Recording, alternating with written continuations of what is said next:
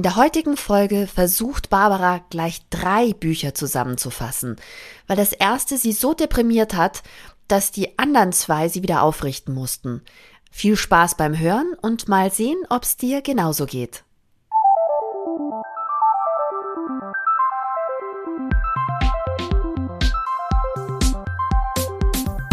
Die Leserinnen.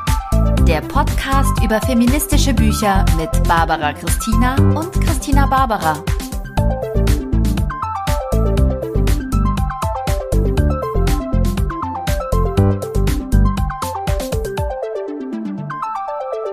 Hallo Barbara. Hallo Christina. Ich bin ein bisschen aufgeregt. Ähm, wir haben sehr viele Bücher mitgebracht. Wir konnten So uns nicht so Bücher richtig hatten wir einigen. noch nie. Und dann war ich so ein bisschen auf. Also ich habe erst eins gelesen und dann dachte ich, oh, das reicht mir nicht. Da brauche ich vielleicht noch eine Vertiefung und dann brauche ich vielleicht noch ein Seitenbuch dazu. Und dann war ich aber so nervös, dass ich dich kurz vor der Aufnahme angerufen habe und gesagt habe, ich schaffe das alles nicht. Ich weiß überhaupt nicht, ich glaube, ich bin da nicht genug in die Tiefe gegangen. Und dann hast du gesagt, chill die Base. Ich Ja. habe ja auch noch so ein paar andere Sachen vorbereitet. Ja, und dann habe ich gesagt, du hast gesagt, du willst über dieses eine Thema sprechen. Da wollte ich doch diesen einen Roman auch noch mitbringen, beziehungsweise diese Sammlung an Geschichten. Und dann haben wir noch mal kurz drüber gesprochen. Da habe ich gesagt, warte, ich hole noch schnell das Buch, das gerade am Bett liegt, was ich gerade lese. Da könnte auch noch was drin sein. Also wir gucken mal, wie viele Bücher wir heute droppen, Leute. Boom. Uiuiui. Ähm, Schieß das los. heißt, wir fangen jetzt mal, wir fangen jetzt mal schnell an. Also, Yes. das, äh, der erste Dominostein in unserer langen Bücherreihe, den äh, hatte ich ja schon das letzte Mal angekündigt. Ähm, das ist äh, Aufstand aus der Küche von Silvia Federici, Reproduktionsarbeit im globalen Kapitalismus und die unvollendete feministische Revolution von einem fantastischen Verlag, den ich jetzt erst entdeckt habe. Ich, äh, ich weiß immer noch nicht, wie man ihn ausspricht. Das hätte ich jetzt mal vorbereiten können. Ähm, Edition Assemblage, finde ich, klingt ganz schön. Ähm, aus der Reihe, das ist nämlich das, der erste Band, äh, Kitchen Politics, queer feministische Interventionen. Wow. So, das war jetzt nur die Vor... Oh Gott, das war nur die Vorstellung. Ähm, ich muss zugeben, das ist echt ähm, hart geschrieben. Also ich finde Silvia Federici fantastisch. Die ist wirklich ganz, ganz, ganz toll und schlau und äh, wegweisend und wichtig äh, im ganzen Diskurs. Aber ähm, da, das muss man schon auch lesen wollen. Also das ist nicht, äh, ich setze mich jetzt mal kaputt aufs Sofa und lass mich so ein bisschen berieseln, sondern musste dich schon reinarbeiten. Ist eher so in, in, ins Bergwerk gehen. Also kein so ein. Nicht so ein leicht aufbereitetes Sachbuch, wie wir sie im Moment gewöhnt sind, weil die modernen jungen Frauen so flockige Sachbücher schreiben, die man gut weglesen kann. Aber kannst du vielleicht ein, zwei Worte zu Silvia Federici sagen? Ich weiß, ich erwische dich jetzt direkt auf dem falschen Fuß, aber wir haben ja auch schon mal über sie gesprochen, Wir Barbara. Schlag die gesprochen. Brücke. Ja, ja, ja. Okay, also ähm, sie ist äh, eine ganz wichtige Protagonistin des 70er Jahre Feminismus, 60er, 70er Jahre Feminismus ähm, und äh, war da wirklich wegweisend mit ihren Schriften. Unter anderem hat sie ja auch, ähm, also sie war eine davon, die die Forderung nach Lohn für Hausarbeit ähm, vorangetrieben hat. So, in ihren Schriften, in ihren Büchern, in ihren Aufsätzen, äh, in ihrer äh, Arbeit. Und war sie nicht auch die, die gesagt hat, ihr nennt es Liebe, wir nennen es Arbeit? Ja, das ist ihr Zitat. Ganz tolles Zitat. Das kommt hier auch immer mal wieder vor. Sehr schön. Hier. Und jetzt hat ein sie kleiner dieses Wichtel, der durch die Tür schaut. Also sie ist eine, eine, ähm, eine Gal- eine Galionsfigur des 70er Jahre Feminismus in Italien. Mhm. Und ist das Buch ein altes Buch, was Italien, wieder aber sie- entdeckt wurde? Ja, genau. Also, ähm, also zum Teil sind, ist da so, ist da, sind da Teile aus äh, ihren 70er Jahre Beiträgen, aber auch aktuelle. Also es ist total aktuell.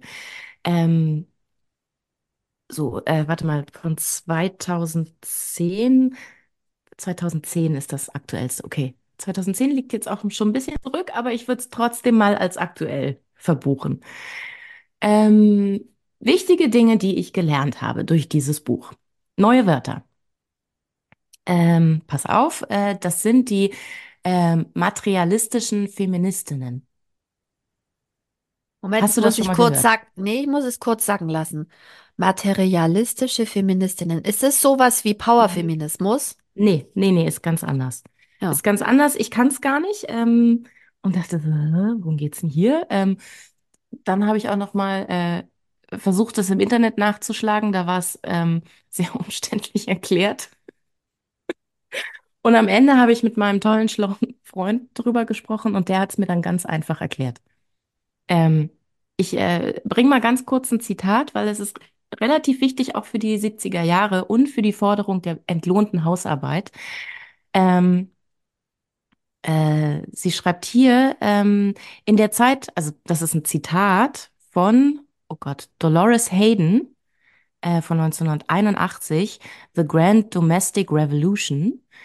Äh, in der Zeit zwischen dem Ende des amerikanischen Bürgerkriegs und der großen Depression stellten drei Generationen materieller Feministinnen das in Frage, was wir als die weibliche Sphäre und als Frauenarbeit bezeichnen. Um diejenigen Muster des städtischen und häuslichen Raums zu überwinden, die Frauen voneinander isolierten und ihre Hausarbeit unsichtbar machten, entwickelten sie neue Formen nachbarschaftlicher Organisierung, etwa Hausfrauenkooperativen, sowie neue Baukonzepte wie das küchenlose Haus, die Kindertagesstätte, die öffentliche Küche und den Gemeinschaftsspeisesaal. Was hat jetzt das Wort materialistisch damit zu Mhm. tun? Oder materiell. Ähm, ja, also äh, kurz zusammengefasst, es gibt einmal die, äh, ähm, die Feministinnen, die sagen, wir, wir klären euch, also uns zum Beispiel, wir klären euch auf über Wissen. und äh, versuchen dadurch ähm, Veränderungen zu erzielen, indem alle aufgeklärt werden und indem wir den Funken entzünden. Und dann gibt es die materiellen äh, oder materialistischen Feministinnen, die sagen, wir ändern, ähm, wir ändern die Umstände und dann ändert sich die Gesellschaft. Und die Umstände zu Ah, ändern, haben sie quasi über äh, also in den 1800, ab den 1860er Jahren durch äh, diese genannten Maßnahmen und dann auch in den 70er Jahren äh, über die Forderung äh, entlohnte Hausarbeit äh, also. Feministinnen, die Dinge ändern. Das heißt, eine Architektin, die feministische Stadtplanung macht oder feministisch Häuser plant, wäre auch eine materielle Feministin. Ja, würde ich, würde ich, würde ich sagen. Genau. Mhm. Also Gut, ähm, okay, ich hab's bitte, verstanden. bitte, äh, Hörer, Hö- HörerInnen, äh, wenn ich hier falsch liege, dann korrigiert mich, aber ich habe es jetzt so verstanden. Und Alles das hat klar. für mich auch Sinn gemacht. Es ergibt total Sinn. Ich finde es auch, finde es gerade super spannend, weil wir ja uns oft versteigen, auch wirklich darin, Dinge verstehen zu wollen. Also wir wollen Mhm. wissen, wo kommt es her? Warum ist es so? Warum ist es mühsam? Warum bewegt es Mhm. sich nicht voran? Warum haben wir Backlashs? Warum, warum, warum? Ähm, aber eigentlich ist ja auch ganz geil, einfach Dinge zu machen. Dann wären aber auch so Frauen, wie ich in der Weihnachtsfolge gesagt habe, die ähm, sich organisieren und die Plätzchen miteinander backen und Ja, dann austauschen. Das wäre auch materieller Feminismus im ganz Kleinen. Ich möchte auch das die stimmt. kleinen Dinge wertschätzen, Barbara. Ja. Das ist doch auch Großartig. schön, dass wir, ja, genau. Ähm, so, und jetzt, ähm, also was ich an dem Buch toll fand, das, ähm, das zahlt jetzt wieder in, in mein, in mein Interessensgebiet ein, ist, dass es auch so einen kleinen historischen Abriss gab. Leute, haltet euch fest. Barbara macht einen ganz, ganz, ganz kleinen, kurzen, ähm, historischen Einwurf. Ich unterbreche dich dann. Ja, Dankeschön. Ähm, also ich kann das ja mal kurz überreißen. Natürlich 70er Jahre, ähm, da, darüber hatten wir ja schon gesprochen, das äh, wichtiges Aktivitätsgebiet von ihr. Sie schreibt dann aber auch, äh, was davor passiert ist. Ähm, so äh, zur Zeit der Industrialisierung, Ende 19., Anfang 20. Jahrhundert. Mehr so Ähm, die Wahlrechtsgeschichten. nee, nee, nee, nee, also das, was, äh, nennen wir es beim Namen Marx. Hm, Okay. voll in Marx und das Kapital rein. Ähm, und was da außer Acht gelassen wurde ähm, für Frauen. Ähm, und schlägt dann aber auch einen Bogen, und deswegen sage ich, das Buch ist auch aktuell, ähm, was uns äh, hier seit der ähm, seit den 70er Jahren und vor allem ähm, unsere neuen Wirtschaftskrisen und Kriege und ähm, Inflation und all das, der Neoliberalismus, ähm, was das alles miteinander zu tun hat. Klingt jetzt ganz schön spannend, ne? So, die Christina haut sich jetzt erstmal einen Hustenbonbon rein. Es ist einfach die Saison. Barbara. Es ist die Popcorn ist aber, glaube ich, für die Podcast-Aufnahme ist Popcorn wirklich, glaube ich, das Schlechteste, weil ich habe immer so Nahtoderlebnisse, wenn ich Popcorn esse. Aber gut, ist eine, eine andere Geschichte. Okay, und auch da versuche ich mich jetzt mal zu sammeln. Ähm, mm, weiß nicht, äh, das Marx und das Kapital müsste ich jetzt hier nicht erklären. Was sie aber sagt, was wichtig ist für uns Frauen, ist, dass äh, als Marx damals das Kapital geschrieben hat und seine Erfahrungen gesammelt hat und seine Studien dazu durchgeführt hat, mm, was hat er im England der 1890er Jahre, 1880er Jahre gemacht? Ähm, äh, da gab's nicht die Hausfrau, so wie wir sie heute kennen. Und da gab's auch nicht die Kernfamilie, so wie wir sie heute kennen. Und deswegen kommt das da auch gar nicht drin vor. Also damals gab es A, die äh, bürgerliche Frau, die aber äh, Personal hatte, die das dann gemacht haben, Ko äh, Köchinnen, äh, Nannies, äh, Dienstmädchen, whatever. Und dann, sie hat jetzt auch den Hustenbonbon gebraucht. Ähm, und dann gab es die äh, Arbeiterin. Und die Arbeiterin, äh, die stand mit ihrem Mann 15 Stunden am Tag am Fließband und die Kinder standen daneben, sobald sie stehen konnten. Da haben einfach alle gearbeitet. Die Lebenserwartung lag irgendwo zwischen 20 und 30 Jahren. Äh, die Kindersterblichkeit war irre hoch, weil ähm, für die Kinder gab es auch gar keine Betreuung. Also was ähm, ein Riesenverkaufsschlager war, war Opium für Babys. Das gab man denen einfach und dann ist man außer Haus gegangen und dann haben die geschlafen, bis man irgendwann wiederkam. So. Kann man sich mal vorstellen, wie nachhaltig das war? Und ich meine, das, das war halt nicht, das, ähm, das war halt einfach aus äh, finanzieller Notwendigkeit, weil es war ein Riesenelend und äh, wenn nicht alle gearbeitet haben, dann hatte man auch einfach nichts zu essen. Aber es gab zum Beispiel auch gar nicht, ähm, da wurde nicht individuell gekocht, sondern da wurde dann halt ähm, zum, zum, mir fällt jetzt das englische Wort nicht ein, äh, äh, Ding an der Ecke gegangen und sich ein paar Pies geholt oder was auch immer. Oder wie heißen denn diese englischen, ähm, ver- vergesst den Namen. Kneipe, Papp, Rasthaus, Papp. Pub, Pub, wahrscheinlich Pub.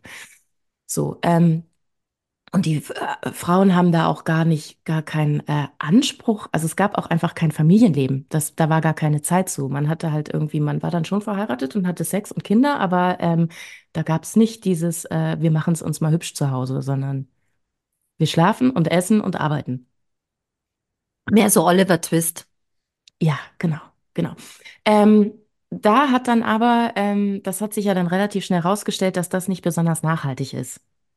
So, äh, ähm, also äh, ich sag jetzt immer das Kapital, das klingt nach so einem Verein von so alten Männern, die irgendwelche Dinge entscheiden, aber ähm, Ich finde eher, du klingst wie eine Kommunistin, aber es ist ein anderes Thema.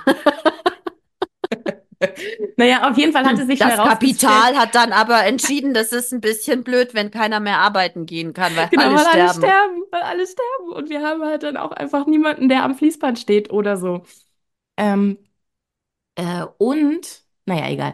Das lest das Buch aus Gründen, äh, wurde dann auf jeden Fall entschieden, okay, ähm, damit, damit wir auch weiterhin Leute haben, die in unsere Fabriken kommen, äh, machen wir das jetzt so. Wir, äh, äh, wir investieren ein bisschen in unsere Arbeiter schafft, indem wir sagen, okay, hier äh, der Mann kriegt äh, einen höheren Lohn und dafür kann die Frau zu Hause bleiben und sich um die Kinder kümmern und um den Haushalt kümmern. Dann ist der Mann auch gesünder, weil er besseres Essen kriegt und äh, wir haben, die haben ja auch ein bisschen mehr Kinder, die überleben, damit die dann auch in äh, 15 bis 20 Jahren in unsere Fabrik kommen können, weil sonst stockt das Ganze hier. Dann haben wir niemanden mehr. Mhm. Gut, und wie kommen wir jetzt in die Küche von äh, Silvia Federici, aus der heraus sie eine Revolution startet? Genau, danke schön fürs Einfangen. Das war so spannend. Genau, das große Problem, wie ich schon gesagt habe, dass, äh, dass auch Marx das nicht gesehen hat, was, äh, weil es das da noch nicht gab, äh, war, ähm, dass die, äh, dass der Kapitalismus quasi äh, ganz, ähm, äh, also quasi eine Ressource benutzt, die aber nicht mit einem Preisschildchen dran ist. Die Ressource heißt, äh, jemand ist zu Hause, kümmert sich um die aktuellen ArbeiterInnen, Arbeiter, sagen wir es mal Arbeiter, und produziert aber auch die neuen Arbeiter. So. Und ohne diese eine Person bricht dieses gesamte System zusammen. Aber das wird gar nicht bezahlt. Mhm.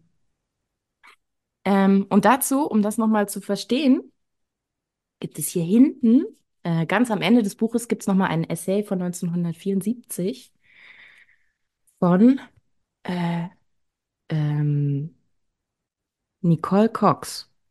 Ist nochmal eine andere. So, ähm, die verborgene Arbeit.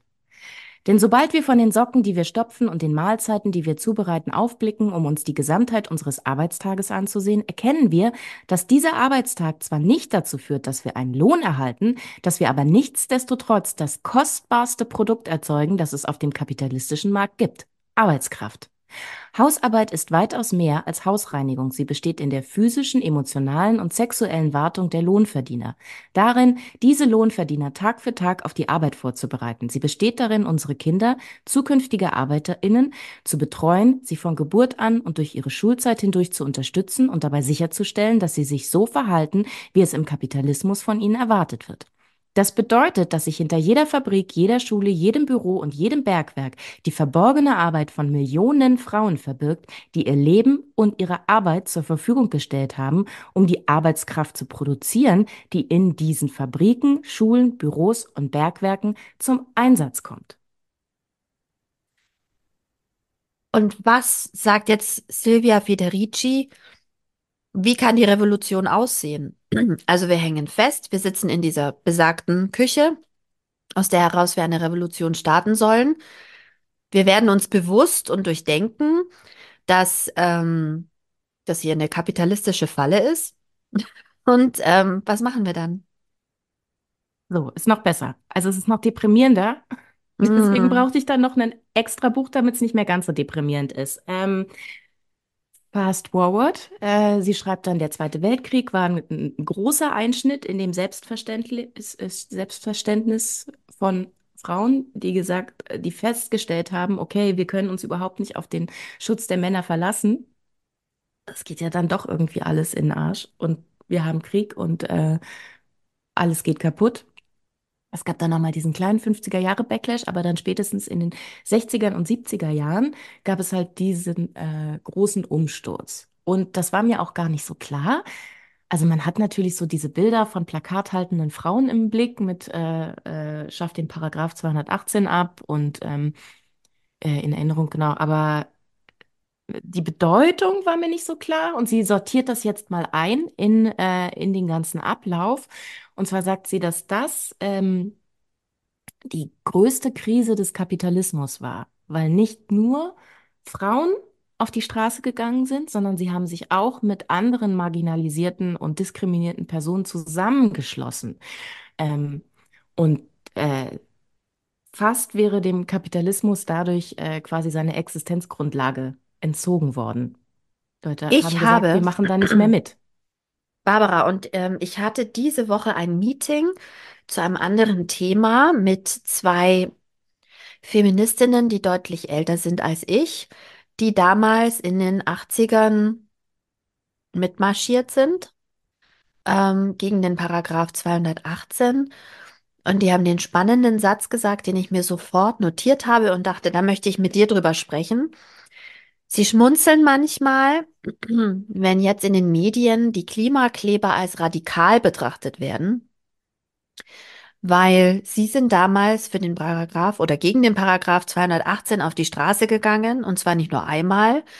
Und die Radikalität, die kann man heute gar nicht mehr nachvollziehen, wie radikal das war, mit der Konvention auch zu brechen, mit dem, was von dir erwartet wurde. Also, wenn wir jetzt irgendwie über die romantisierte Vorstellung von Reproduktionsarbeit, um es jetzt mal in unserem Slang zu sagen, aber wenn wir jetzt darüber sprechen, dass uns immer erklärt wird als Frauen, wie super dupi toll das ist, wenn man Babys bekommt, ja, Ähm, da musst du mal vorstellen, wie das in den Achtzigern war, wo die Frauen zwar ein bisschen arbeiten durften und ähm, man nicht mehr Fräulein genannt werden musste oder durfte, aber wo ansonsten alles ziemlich ähm, immer noch beim Gleichen war. Und dann sind diese Frauen auf die Straße gegangen und haben für was so Krasses demonstriert in dieser Zeit wie reproduktive Rechte. Und ähm, jetzt würde ich mir doch mal wünschen, Zeitreisen zu können, weil ich es mir überhaupt nicht vorstellen kann. Und ich habe auch schon den beiden gesagt, ich möchte unbedingt mit ihnen mal einen Kaffee trinken, weil die waren dabei und ich will verstehen, warum es zu diesem furchtbaren Backlash kommen konnte, Das ähm, ich dass, dir jetzt. dass wir dann in die 90er Jahre Das gerutscht sind. ich What the fuck, Das erzähle ich dir jetzt so. Ähm, Barbara? Dankeschön. Ähm, genau, es ging ja nicht nur um reproduktive Rechte, es ging ja auch um ähm, die äh, Bezahlung für Hausarbeit, war ja was ganz Fundamentales. Diese riesige, unbezahlte, unsichtbare Arbeit, auf der das gesamte kapitalistische System fußt, dem Kapitalismus zu entziehen. Und zwar nicht nur in unseren Küchen und in unseren Heimen, sondern auch durch die ähm, äh, durch den Zusammenschluss mit anderen Bewegungen, gerade in, ja, Christina möchte was sagen. Hm. Du hättest deinen Satz noch fertig sagen können. Ich Also, wollte danach was sagen. okay, ähm, äh, durch den Zusammenschluss von anderen marginalisierten Gruppen, gerade im äh, globalen Süden, wo es ja auch einfach äh, nicht nur, ähm, okay, die Mutti wird nicht bezahlt, sondern äh, äh, man arbeitet in sklavenähnlichen Verhältnissen. Diese krasse Ausbeutung der Menschen dort. Sollte beendet werden und hat sich dem auch entzogen. Das war ja einfach eine, eine, eine, Systemkrise. Ja, Jetzt und du. wenn man auch schaut, was für, was für Dynamiken und für Engagements aus der Zeit kommen, Barbara. Ich finde, dass in Berlin habe ich nie dafür ein Gespür entwickeln können. Hier inzwischen schon, weil ich Frauen kennenlerne, die sind jenseits der 70 und die sind so hochgradig engagiert in allem Möglichen, in Parteien, in eine Weltläden, in Feminismus, in bürgerschaftlichem Engagement, in Quartierszentren, in Kindergärten, in ähm, Mütterzentren, äh, in Frauenhäusern. Und all diese Initiativen, Kindergärten, Krippenplätze, Frauenhäuser, eine Weltläden, das ist alles die gleiche Zeit. Das ist genau dieses Bewusstsein dafür, dass man nicht nur für sich selbst kämpft, sondern auch für andere und dass man sich gegenseitig eine Hand reichen muss. Aber jetzt, vielleicht ist das ein Teil meiner Antwort. Also, das klingt schon nach Verzetteln, also im positiven Sinne. Nee, Also nee, kein viel, ver- Verzetteln. viel, Mm, mm, viel mm, bewegen, mm, mm. aber Nee, nee, nee, nee, was? nee, nee, das war total super. Und dann, ähm, und jetzt sage ich wieder das Kapital und da ähm, wurde ich auch hier innerfamiliär gerügt. Du kannst nicht Kapital sagen, das klingt nach Verschwörungstheorien. Äh, sagen wir mal so, äh, wirtschaftliche Entscheidungsträger. Das So. Wirtschaftssystem. Ja, ja, ja. Also es sind ja sehr, also es sind ja, es sind ja wir alle. Der Kapitalismus sind ja auch wir alle. Wir treffen ja jeden Tag Entscheidungen, dieses System zu unterstützen oder dieses System halt nicht zu unterstützen. So, auf jeden Fall wurde dann quasi gelernt, ah, wenn wir jetzt zu viel in unsere Arbeiterschaft investieren mit Bildung und dass es ihnen gut geht, äh, dass sie ein gutes Leben haben, dann, äh, dann gehen die auf die Straße und machen Revolution. Das ist ja scheiße. Und dann Ah, wurde lustig. Ich Ende dachte, der es wäre 70er Jahre, in, äh, kam dann nämlich, ähm, hat dann der Kapitalismus quasi angefangen zu experimentieren. Wie kann man denn diese, äh, wie kann man denn diese Bewegung stoppen? Und dann kamen so Sachen wie das Ölembargo und der Neoliberalismus und all das. Ja, jetzt verziehst du die Stirn und sagst, da ist sie wieder, die Kommunistin. Nein, nein, das Also klingt jetzt schon ein bisschen nach Verschwörungstheorie, Barbara, dass das Ölembargo eine Gegenbewegung war zum, ähm, zum Feminismus. Ich Ist ja dachte nur vor allem immer, es ist ja nicht nur Feminismus, es war ja intersektional. Es war ja einfach eine riesen Bewegung, nicht nur der Frauen, sondern und auch aller anderen ausgebeuteten Menschen. Umweltbewegung war auch in der Zeit, der Baum Ja. stirbt. Ich dachte immer, wenn es den Menschen schlecht geht, dann gehen sie auf die Straße und ich würde eher, ich hätte eher immer das Gefühl, dass wir in so einem, in so einem Amazon Bubble, Wattebett gebettet sind, wo uns immer erklärt wird, wir müssen nur noch mehr kaufen, wir müssen auf mehr Gin-Tastings gehen und wir müssen noch mehr beschäftigt sein, damit wir für die anderen Sachen keine Zeit haben. Ich würde eher sagen, es ist so ein so ein Wohlfühlkapitalismus. Und du sagst, nein, es wird den Leuten eher was abgedreht, damit sie keine Zeit mehr haben zum Rebellieren? Oder ist es eine Ja, Mischung? Es ja, ist ja, sowohl genau. da viel draufgeben und da was wegnehmen und dann habt ihr keine Kapazitäten mehr. Hey, Also, wir Frauen haben auch keine Kapazitäten mehr. Haben wir genau, deshalb ist auch jetzt dieses. Versprechen, dass wir, ähm, dass wir alles haben können? Kommt es auch daher, dass, dass wir dann keine Zeit mehr haben, uns Mhm. dagegen aufzulehnen? Ja, also wie schon gesagt, ich möchte hier nicht, es sind keine Verschwörung, es wir sind nicht so eine Gruppe von weißen alten Männern, die Dinge entscheiden, sondern es sind einfach ähm, Geschäftsstrategien, Wirtschaftsstrategien. Wie können wir so, hm, ähm, die Aber es klingt trotzdem werden? ein bisschen so, als hätte der Kapitalismus ein Gehirn. Das ist so ein bisschen gruselig, wenn du das so sagst. Aber vielleicht Ja, es ist auch sind es eher, also viele Entscheidungen, die dann in ja, so etwas ja, münden. ja, Viele genau. Es kleine ganz, ganz, Entscheidungen, die ganz nicht viele kleine bewusst in sowas lenken. Nein, nein, nein. Ähm, was sie auch, und das ist, äh, also es ist die Theorie von Silvia Federici nicht. Ich finde nur, dass es Sinn macht. Wir können, wir können darüber sprechen, ob es Sinn macht und wie weit. Ähm, sie sagt, es betrachtet sie vor allen Dingen aus der ähm, US-amerikanischen Perspektive heraus. Äh, seit den 70er Jahren ist Bildung teuer geworden, die ganzen Studentenkredite.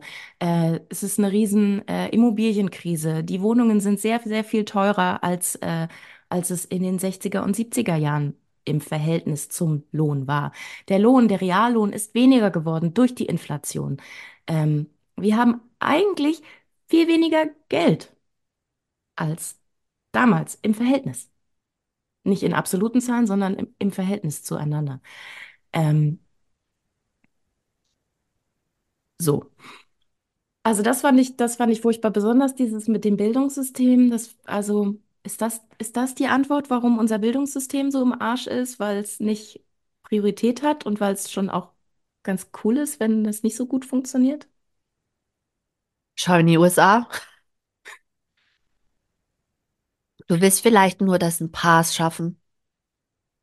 Ja. Ist Es sind eh so viele Studenten. Ja, so? Also das war, das war der Punkt, wo ich dachte, oh Gott, es ist so deprimierend, ich kann es einfach nicht weiterlesen. Ich meine, die Schizophrenie, die sieht man ja jeden Tag.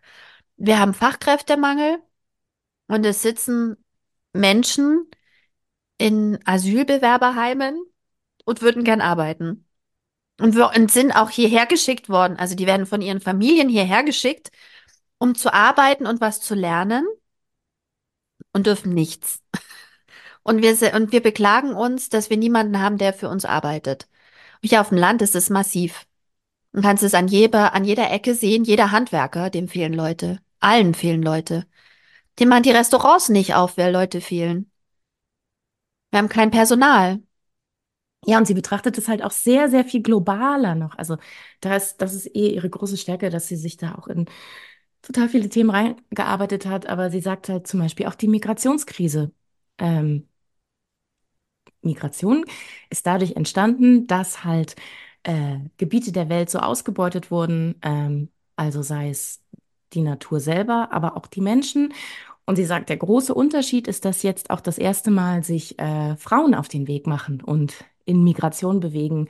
Ähm, Frauen sind ja immer die Letzten, die ähm, migrieren, weil sie ja zu Hause sich um ihre Kinder kümmern müssen. Und sie sagen, okay, das ist jetzt ein Punkt erreicht, wo es nicht weitergeht und ich mache mich auch ohne meine Kinder auf den Weg.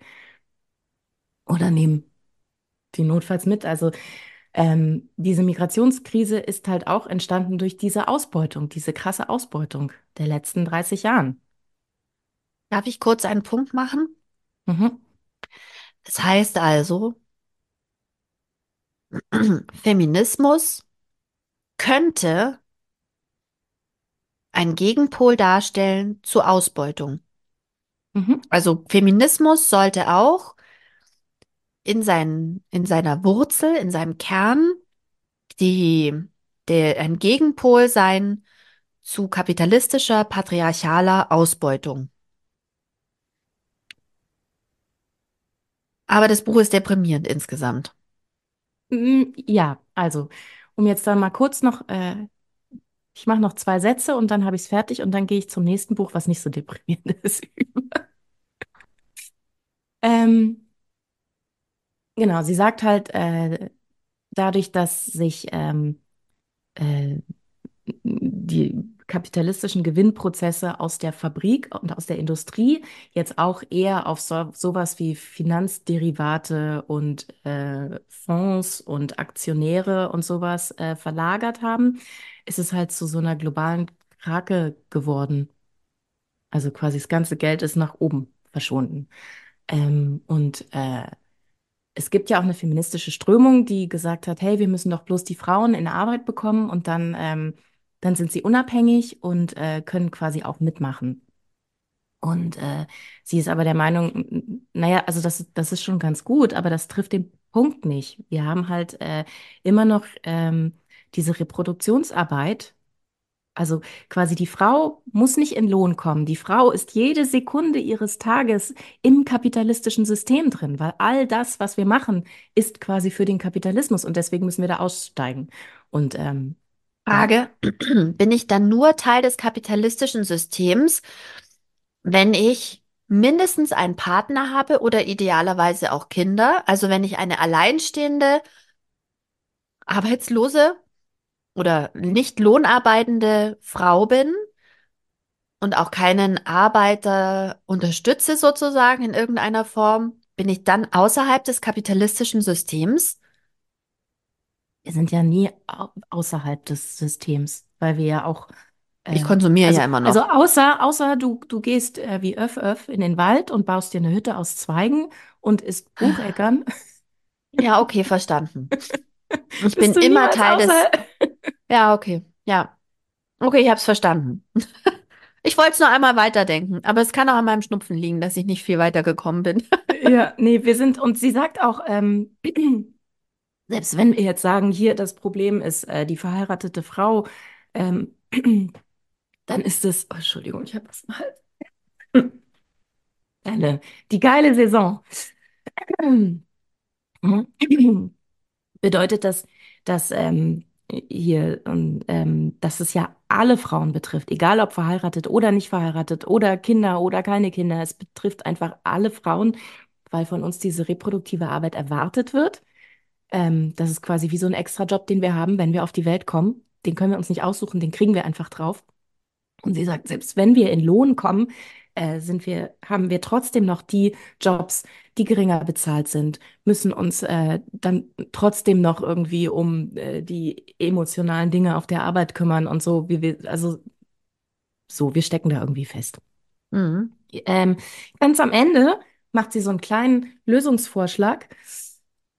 Also sie schreibt es so wie, ja, das ist super, weil jetzt sind wir an einem Punkt, wo es eine totale Krise ist, wo es überhaupt nicht mehr, wir haben den Karren in den Dreck gefahren, alle sind am Limit. Ähm, du hast irgendwie deinen, deinen ersten Job und deinen zweiten Job und deinen dritten Job und keiner hat mehr Zeit und alle brennen aus. Und die So fühle Erde ich mich gerade. So fühle ich mich gerade. Genau. Und dann sagt sie, das ist ja fantastisch, weil jetzt können wir die nächste Revolutionsstufe zünden. Hm. Äh, und das ist in ihrem, äh, für sie sind das die Commons. Das bedeutet, wir müssen uns untereinander vernetzen und ähm, kooperativ äh, Dinge entwickeln.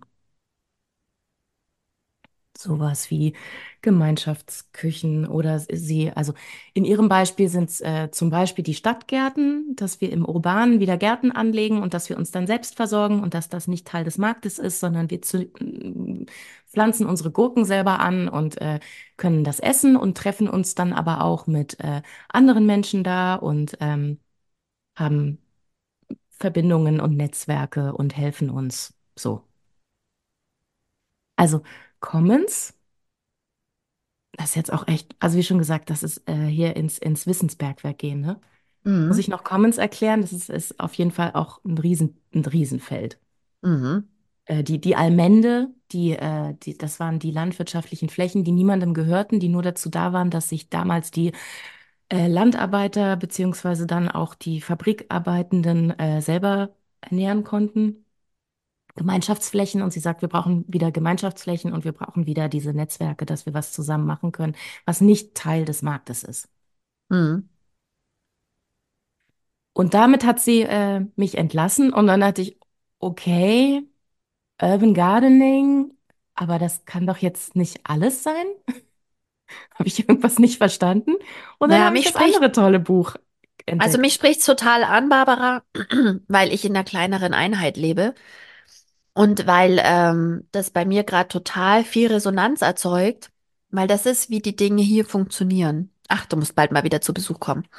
Ähm, weil jetzt kenne ich total viele Leute, ich kann dir ganz viele Leute vorstellen. Ähm, vielleicht machen wir eine Lesung.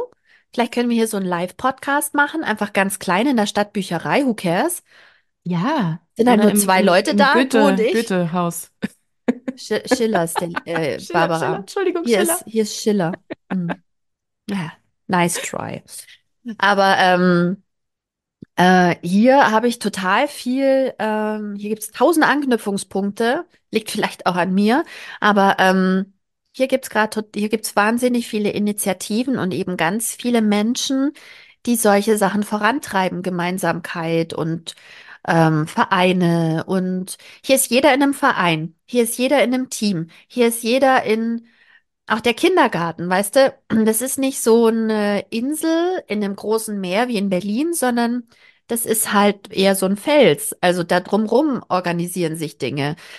Und ähm, die kleinere Einheit ist da schon, glaube ich, sehr funktional. Also in der Großstadt könnte ich mir vorstellen, ist die Anstrengung größer, so eine Gemeinschaft zu bilden, weil es nach außen immer ausfranst, weil ja einfach das Drumherum noch so groß ist. Also ich meine, Berlin denkt sowieso schon immer so in Kiezen, aber nicht, aber ich glaube, die DNA von Berlin, dass alle immer nur zu Gast sind und keiner Berliner sein kann, widerspricht dem so ein bisschen in Berlin.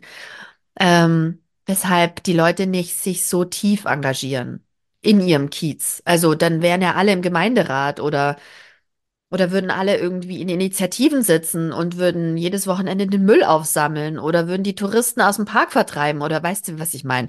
Also da würde Ja, ja viel stimmt. mehr, aber es sind alle, Das ist hier in schon so ein Berlin ist bisschen so ein immer, Selbstbedienungsbuffet. Man kommt ja, da hin und pickt sich das raus, was einem gut genau, passt und, ähm, ja. und dann geht man wieder, wenn die Kinder auf der Welt sind und man gerne das Garten, Gartending im Grün, Entschuldigung. Ja, dann Dann ist man man am wieder, Wochenende dann immer in im, Brandenburg ja, lässt man uns hier wieder in unserem oder zieht zurück nach Westdeutschland, weil Berlin ist so teuer geworden. Also, Barbara, ähm, ich grätsch mal dazwischen. aber, Ich aber jetzt grätsch wollte mal ich einen dazwischen. wichtigen, wichtigen Punkt Na gut, na Darf ich gut. ganz, genau. Das Buch endet nämlich mit einem total guten Gedanken und das nächste Buch nimmt diesen Gedanken quasi auf, auch wenn die beiden nichts miteinander zu tun hatten. Also, der wichtige Gedanke bei Aufstand aus der Küche ist, äh, wie soll denn das gehen? Wie soll denn eure blöde Hausarbeit entlohnt werden? Wo soll denn dieses Geld herkommen? So, der Gedanke dazu ist, Entschuldigung, ihr könnt überhaupt nur Lohn arbeiten, deswegen, weil wir unseren Job machen. So, das ist der eine Gedanke und dieser andere Gedanke, und dieser Gedanke wird dann aufgegriffen in dem Buch Öffentlicher Luxus äh, von Communia und Bund Jugend im Verlag Dietz Berlin, äh, Ich habe nichts verstanden nochmal. Wie Ach so, heißt das Buch? Äh, öffentlicher Luxus, Okay, öffentlicher Luxus, okay.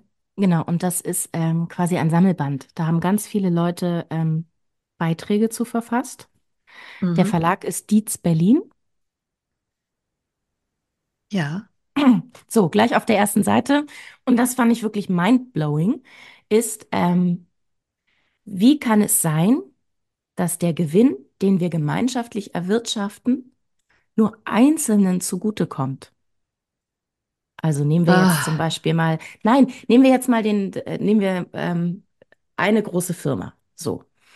Äh, da wird dann gearbeitet das ganze Jahr über und dann am Ende werden irgendwie die Löhne bezahlt und dann wird äh, das, das äh, in diese Produktion investiert und ins Haus investiert, in dem man sitzt und in whatever. Und nach Abzug all dieser Kosten bleibt ja ein Gewinn übrig und der geht dann an Aktionäre, Aktionärinnen. So, das ist doch blöd. Wäre es nicht schön, wenn dieser Gewinn, den wir gemeinschaftlich erwirtschaftet haben, nach Abzug aller Kosten, alle sind bezahlt, alle haben ihr eigenes, wenn dieser Gewinn dann wieder der Allgemeinheit zugutekommt? Steuer. Das finde ich, ja, Ja, Steuer vielleicht, aber im Augenblick ist es ja einfach so, dass wir das Problem haben, das sammelt sich bei einigen wenigen Personen, der Gewinn, den wir gemeinschaftlich erarbeiten. Ja, dann wären es Steuern. Aber auch nach Abzug der Steuern bleiben ja, bleibt ja einfach Gewinn übrig. Und Ja. deswegen kann, kann äh, hier, äh, können hier irgendwelche fancy äh, Raketenprogramme gebaut werden oder ähm, sowas. Es ist doch blöd, dass das bei einigen wenigen Leuten landet. Das müsste doch dann wieder der Gemeinschaft zugutekommen. Und ähm, darum geht's in öffentlicher Luxus, was man dann machen könnte mit diesem Geld. Also ich glaube, der Grundgedanke ist auf jeden Fall, wir sind eigentlich ein unglaublich reiches Land. Und das Mhm, Interessante ist es aber, dass es ein paar wenige gibt, die uns genau das Gegenteil die ganze Zeit erzählen mhm, wollen, die die ganze Zeit sagen, ähm, wir arbeiten nicht genug, wir mhm, leisten nicht genug, mhm, ähm, wir sind arm. Und das stimmt nicht. Das mhm, stimmt nicht. Und du hast absolut recht. Im Verhältnis haben wir viel weniger Geld als die Menschen früher. Früher konnte man von 40 Stunden leben. Das hatten wir auch an anderer Stelle schon. Man konnte von 40 Stunden Lohnarbeit konnte man eine Familie ernähren und vielleicht sogar noch ein kleines Häuschen mit einem kleinen Garten irgendwann sich leisten und abbezahlen in seiner Lebenszeit. Heutzutage ist es vorbei. Wir sind die Letzten gewesen, Barbara, die überhaupt die Chance hatten auf Eigenheim. Ab jetzt, seit dem, seitdem die Zinsen ähm, wieder hochgegangen sind, ist der Zug auch abgefahren. Ähm, das heißt, äh, die Immobilienpreise steigen einfach weiter, aber die Leute haben einfach auch nie, nicht mehr mit Geld. Die letzte Blase war ja diese Zinsblase. Und ähm, ich glaube auch, ähm, dass wir, dass wir Geld umverteilen müssen. Und ich glaube aber, dass es viele Hebel gibt, um Geld umzuverteilen, aber eben nicht den politischen Willen, das Geld umzuverteilen. Ähm, jetzt ist es so, dass auch innerhalb von Wirtschaftseinheiten, wie zum Beispiel Unternehmen, auch da bin ich absolut deiner Meinung, dass wie das Geld verteilt wird, ähm, ist nicht ganz richtig. A, müssten alle, die dort arbeiten, vor allem in den niedrigeren Lohnsegm Lohnsegmenten, mehr Anteil am Gewinn haben. Weil wenn der nicht die Schraube reindreht, dann wird das Ding nicht fertig. Und ähm, warum bekommt er dann so, so krass weniger Geld als der, der nur Hirnleistung in dieses Unternehmen gibt? Ja, also sehr sozialistisch gedacht. Ich verstehe schon, dass es da Unterschiede gibt. Das hängt ja auch mit der Ausbildung und mit der Verantwortung zu tun. Alles geschenkt, ja, aber ein Millionenbonus und ähm, etwas, wovon ich nicht mit 40 Stunden ähm, noch das erreichen kann, worüber wir gerade gesprochen haben, da ist die Diskrepanz zu groß. Und dass, ähm, dass da ein Riesenungleichgewicht ist, absolut. Aber ich denke, das, was du meinst, das wären dann immer Steuern. Und ich glaube schon, dass auch in einem Wirtschaftssystem grundsätzlich Geld flüssig sein muss für Innovation, weil auch positive Innovation wäre dann nicht mehr möglich. Also du musst Ich, ja äh, auch nein, in also Forschung und bitte dann, Entwicklung ja, ja, also hier, äh, ähm, das meinte ich ja mit, äh, und dann wird auch noch investiert in, in, in den Betrieb oder in das Produkt oder so. Alles, alles, klar. Das soll hier nicht ausgeblutet werden. Äh, und ich möchte auch nicht dem, dem einen Handwerksmeister, der einen Handwerksmeisterin, äh, das Geld am Ende des Jahres wegnehmen. Ich sage bloß diese krassen Riesengewinne, über die wir, diese absurden Gewinne, wo Leute dann irgendwie 50 Yachten haben und mit ihrem Privatjet äh, durch die Gegend düsen. Das, das ist obszön. Und Vor das allem, ist weißt du, so, also ich rede in der Ebene, in der Ebene, so, in ja, diese und dann, Ebene, wo es irgendwie 0,01 Prozent der Bevölkerung, äh, weißt du. ja, und dann frage ich mich aber wirklich, also wenn wir dann wieder den Fokus umdrehen von einer kapitalismuszentrierten neoliberalen Gesellschaft, wenn wir das umdrehen, 180 Grad, dann wären wir bei einer care-zentrierten Nächstenliebe-Gesellschaft, ja, die immer noch ähm, produktiv sein kann. Da Klar, bin ich total. absolut überzeugt, Ja, ja, ja. aber wo der Mensch im Mittelpunkt steht. So, Und da möchte ich, darf ich da kurz was zu vorlesen? ja, Das ist bitte. nämlich die positive Utopie. Wie heißt es dann? Ein Positive Utopie. Also was Schönes. Ein schöner Gedanke. Äh, Das Pos dieser, also Utopie, glaube ich, ist immer positiv, sonst wäre es eine okay, äh, Dystopie. Dystopie, genau, okay, danke. Also deswegen finde ich dieses Buch, ich habe es noch nicht fertig gelesen, ich habe bloß so reingelesen und dachte, oh, es ist balsam für meine Seele, für meine geschundene Seele, die, äh, die nach Aufstand aus der Küche sehr gelitten hat. Ähm, ich lese mal ganz kurz einen kleinen Absatz vor. Ähm, und zwar, öffentlicher Luxus ist der bedingungslose Zugang zu essentiellen Leistungen und Gütern. Alle Menschen haben ein Recht auf hochwertige Versorgung in den Bereichen Wohnen, Energie, Gesundheit, Pflege und Care, Bildung, Mobilität, Ernährung, Kultur, Medien und digitale Infrastruktur. Öffentlicher Luxus bedeutet eine Aufwertung all dessen, was wir wirklich für ein gutes Leben brauchen und entzieht wesentliche alltägliche Bereiche der Markt- und Profitlogik. Damit rückt er auch bisher vernachlässigte oder weniger wahrgenommene Bereiche der Gesellschaft nicht gesellschaftlichen Reproduktion in den Vordergrund. Öffentlicher Luxus bedeutet Arbeiten wie die Betreuung von Kindern und die Pflege von Angehörigen aus dem Privaten zu holen und als gesellschaftliche Aufgabe zu organisieren. Öffentlicher Luxus schafft materielle Sicherheit für alle. Der Zugang zu grundlegenden Gütern wie Wohnraum, Heizung, Nahrung oder Mobilität hängt nicht mehr von der individuellen Zahlungs- und damit Leistungsfähigkeit ab, auch nicht von staatlichen Sozialleistungen und damit zusammenhängenden Anforderungen oder Restriktionen. Damit ist öffentlicher Luxus ein Gegenentwurf zu privatem Luxus Einzelner und der damit zusammenhängenden Armut vieler.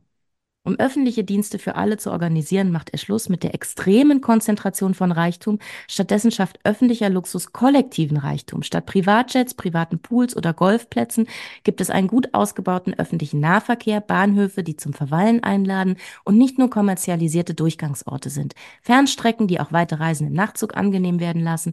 Eine flächendeckende Versorgung mit gut ausgestatteten Kitas, Schulen und Pflegeeinrichtungen, kostenlosen Breitbandausbau und Zugang, öffentliche Kantine für alle, öffentliche Schwimmbäder und Zugang zu Seen und Flüssen sowie öffentlichen Parks und Grünflächen, die alle nutzen können. Öffentlicher Luxus ist Luxus der vielen. Statt übermäßigem Reichtum für wenige bedeutet öffentlicher Luxus bedingungslose Grundversorgung und ein gutes Leben für alle. Ich habe mal was aufgeschrieben. Ich habe mal drei Punkte für unsere Utopie aufgeschrieben, Barbara. Wir, wir denken doch schon lange drüber nach, dass wir eigentlich so ein utopistische, äh, utopisches Programm mal schreiben müssten. Mhm.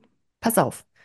Punkt eins, können jetzt lange drum reden, aber wir kommen um ein bedingungsloses Grundeinkommen nicht drum. So, Punkt. Und alles, was du danach noch erwirtschaften möchtest, mit mehr oder weniger Engagement, mach's. Aber die Freiheit zu leben, hast du dann schon mal.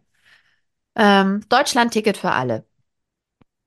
Mindestens bis 18 freie Nutzung von öffentlichen Verkehrsmitteln. Hey, wer nimmt denn von Schülern Ticketgeld? Das haben wir in Berlin. Die können umsonst fahren. Aber das ist doch absurd, dass Schülerinnen und Schüler, hey, hier Mhm. hatten sie ewig in Baden-Württemberg, haben sie ewig rumdiskutiert. Oh, und wie setzen wir das auf und wie machen wir das? Hier gibt's ja verschiedene Tarifbünde und so.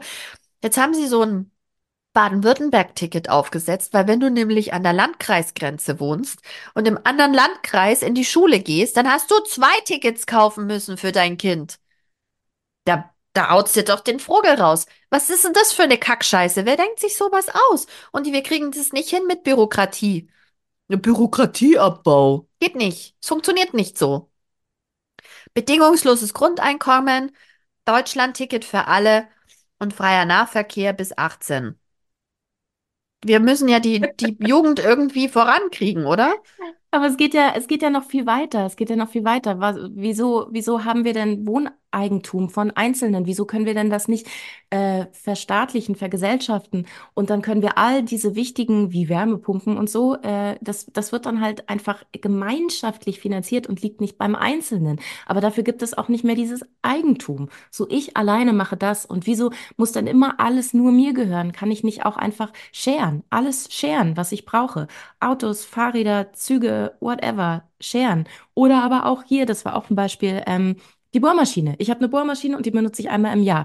Warum muss denn jeder Haushalt eine Bohrmaschine haben? Kann man das nicht auch zentraler organisieren? Hier Werkzeug kannst du dir in der Nachbarschaft ausleihen. Es ist jetzt nur ein kleiner, kleines Beispiel, aber ich meine jetzt einfach so größer denken und gemeinschaftlicher denken. Und dann ist da auch wieder dieser Commons-Gedanke.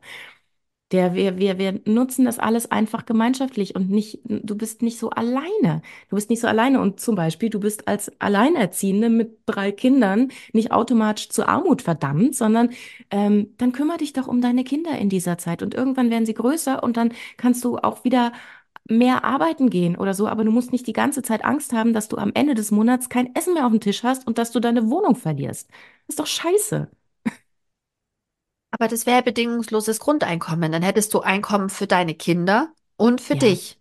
Also ab Ja, null aber kriegst du ein dann muss es halt aber bedingungsloses auch dafür gesorgt sein, Grundeinkommen. dass du nicht Immobilien zu Fantasiepreisen hast, dass du nicht irgendwie für 20 Quadratmeter 3000 Euro warm zahlen musst. Was ist denn das? Was ist denn da kaputt gegangen? Also Also, ich meine, ähm, was ich, der Immobilienmarkt, ähm, ich meine, das ist, das ist der Neoliberalismus, der hat ja alle staatlichen Wohnungen, alle ja, genau. städtischen Wohnungen, die haben sie ja alle Dankeschön. verscherbelt für Ja. Umme. Und jetzt wundern sich alle, dass es in Wien so schön ist zu leben. Ja, weil nämlich der Markt sich dadurch reguliert, dass es so viel städtisches Wohneigentum gibt. Es gibt so ein großes Angebot, dass wenn du eine Mietwohnung vermietest, kannst du nur einen bestimmten Preis nehmen. Und es gab all diese äh, Initiativen, also wir, wir, wir äh, tun jetzt so, als würden wir irgendwas neu erfinden. Das gab es ja schon. Und das ist das dritte Buch, von dem ich auch schon gesprochen hatte. Ähm, die illustrierte Geschichte der Gemeinwirtschaft, wirtschaftliche Selbsthilfe in der Arbeiterbewegung von den Anfängen bis 1945. Das gab es schon alle. Das hat super funktioniert und das wurde durch die Nazis mutwillig zerschlagen. Und seitdem wissen wir nichts mehr davon. Also wir haben zum Beispiel hier die Hufeisensiedlung in Britz oder den Lindenhof in äh, Schöneberg und denken, ach, das ist aber ganz hübsch. Aber das wurde durch einen Zusammenschluss von ArbeiterInnen gebaut, organisiert, gebaut, fertiggestellt und dann konnten sie darin wohnen. Aus der Notwendigkeit heraus, dass äh, es eine Zeit war, in der der Staat nicht mehr helfen konnte oder nicht helfen wollte oder was auch immer und es ganz vielen Leuten total schlecht ging und sie sich dann zusammengeschlossen haben. Und äh, erst in ähm, Konsum, heißt das Konsum? Also sowas wie Lebensmittelläden, dass alle wieder was zu essen hatten, selber angebaut, selber verkauft, bessere Arbeitsbedingungen in diesen, in diesen Zusammenschlüssen und dann aber auch gemeinschaftlicher Wohnungsbau. Und äh, das, das ging fancy weit. Also alles Mögliche haben sie dann gemeinwirtschaftlich organisiert und dann ging es den ArbeiterInnen richtig gut im Vergleich. Also denen, die da gewohnt haben. Den anderen ging es ja trotzdem schlecht. Ja, genau, aber ich meine, es war eine Möglichkeit. Es war ein, okay, wir machen jetzt was. Aber wenn du heutzutage sagst, hm, ich glaube, der Status quo ist gar nicht so gut, wir könnten doch auch eine vier, Vier-Tage-Woche machen, dann kommt Jens Spahn und sagt, ah, ihr wollt ja gar nicht mehr arbeiten, ihr seid so faul. So, ja, aber man kann doch mal drüber nachdenken, dass man Dinge vielleicht auch anders machen könnte. Ja, ihr wollt ja gar nichts mehr machen. Ihr seid so faul, ihr wollt oder ihr wollt alles kaputt machen. Ich finde das gerade im Moment ist es eine sehr schwierige Zeit für Innovation. Ja, aber da muss man sich halt fragen, wo kommt denn, wo kommt denn die Idee her, zu sagen, ihr seid so faul, ihr wollt nicht arbeiten? Wo kommt denn diese Idee her von Menschen, die noch mehr Gewinn machen möchten? Ja, Und dann ist vielleicht den Bock zum Gärtner gemacht. Es ist nicht einfach. Die sollten Aber vielleicht Barbara, nicht die Impulse für Soziales geben. wir schaffen heute nur drei Bücher, Barbara. Ja, ich höre jetzt auch schon wieder auf. That's it. Das war mein Dreiklang.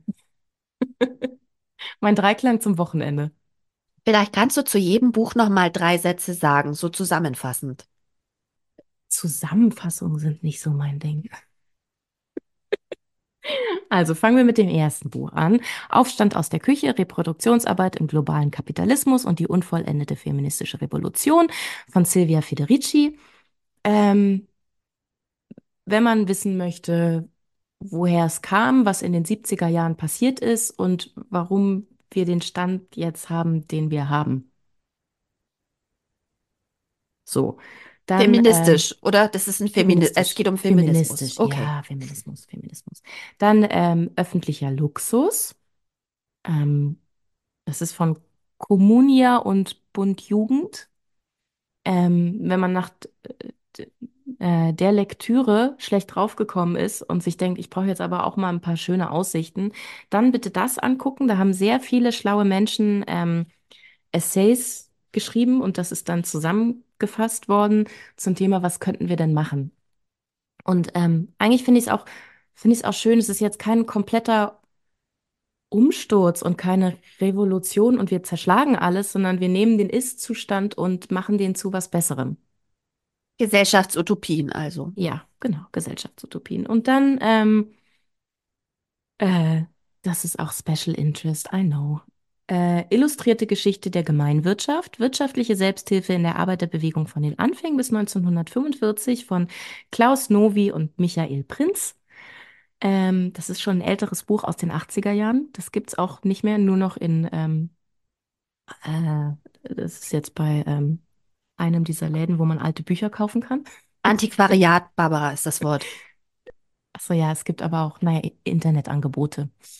Im Online-Antiquariat. Ja, Mhm. kann man das bekommen. Ähm, äh, wenn man sich denkt, oh, da müssen wir jetzt wieder alles neu erfinden. Nee, Menschen haben sich schon sehr viele schlaue Gedanken gemacht und es hat sogar auch gut funktioniert. Das hat alles funktioniert. Könnte man sich da nicht auch inspirieren lassen? Wenn das schon mal funktioniert hat, warum sollte es nicht heutzutage funktionieren? Großartig. Also, Barbara mit ihrem kleinen Rundumschlag fangen wir in der Revolution an. Nein, wie war das? Es hieß nicht Revolution des Buches, es hieß Aufstand, Aufstand. aus der Küche. Und dann lest ihr die Utopien dazu, wie aus dem Ist-Zustand eigentlich was Schöneres kommen könnte. Und lasst euch dann zusätzlich noch inspirieren, wie es war. Und dann am Ende haben wir, ähm, kriegen wir vielleicht auch was verändert. Dann werden wir vielleicht auch von äh, äh, idealistischen Feministinnen zu äh, materiellen Feministinnen. Da hast du sehr schön den Bogen geschlossen, Barbara. Meine Stimme versagt. Ich habe nur noch Hustenanfälle. Ich kann jetzt nichts mehr sagen. Möchtest du noch was sagen, außer Tschüss?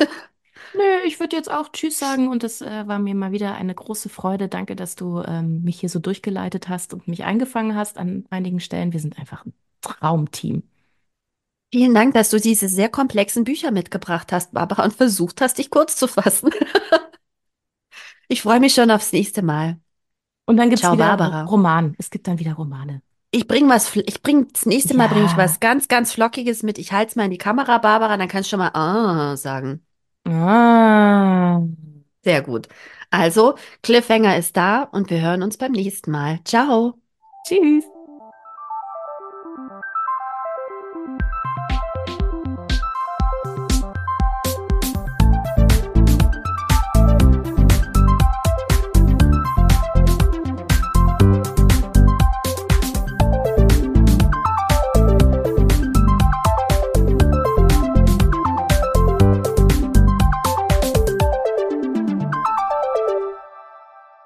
Das war der Podcast Die Leserinnen. Redaktion und Moderation Barbara Meyer und Christina Häusler. Produktion Christina Häusler. Musik Bernie Meyer. Danke fürs Zuhören.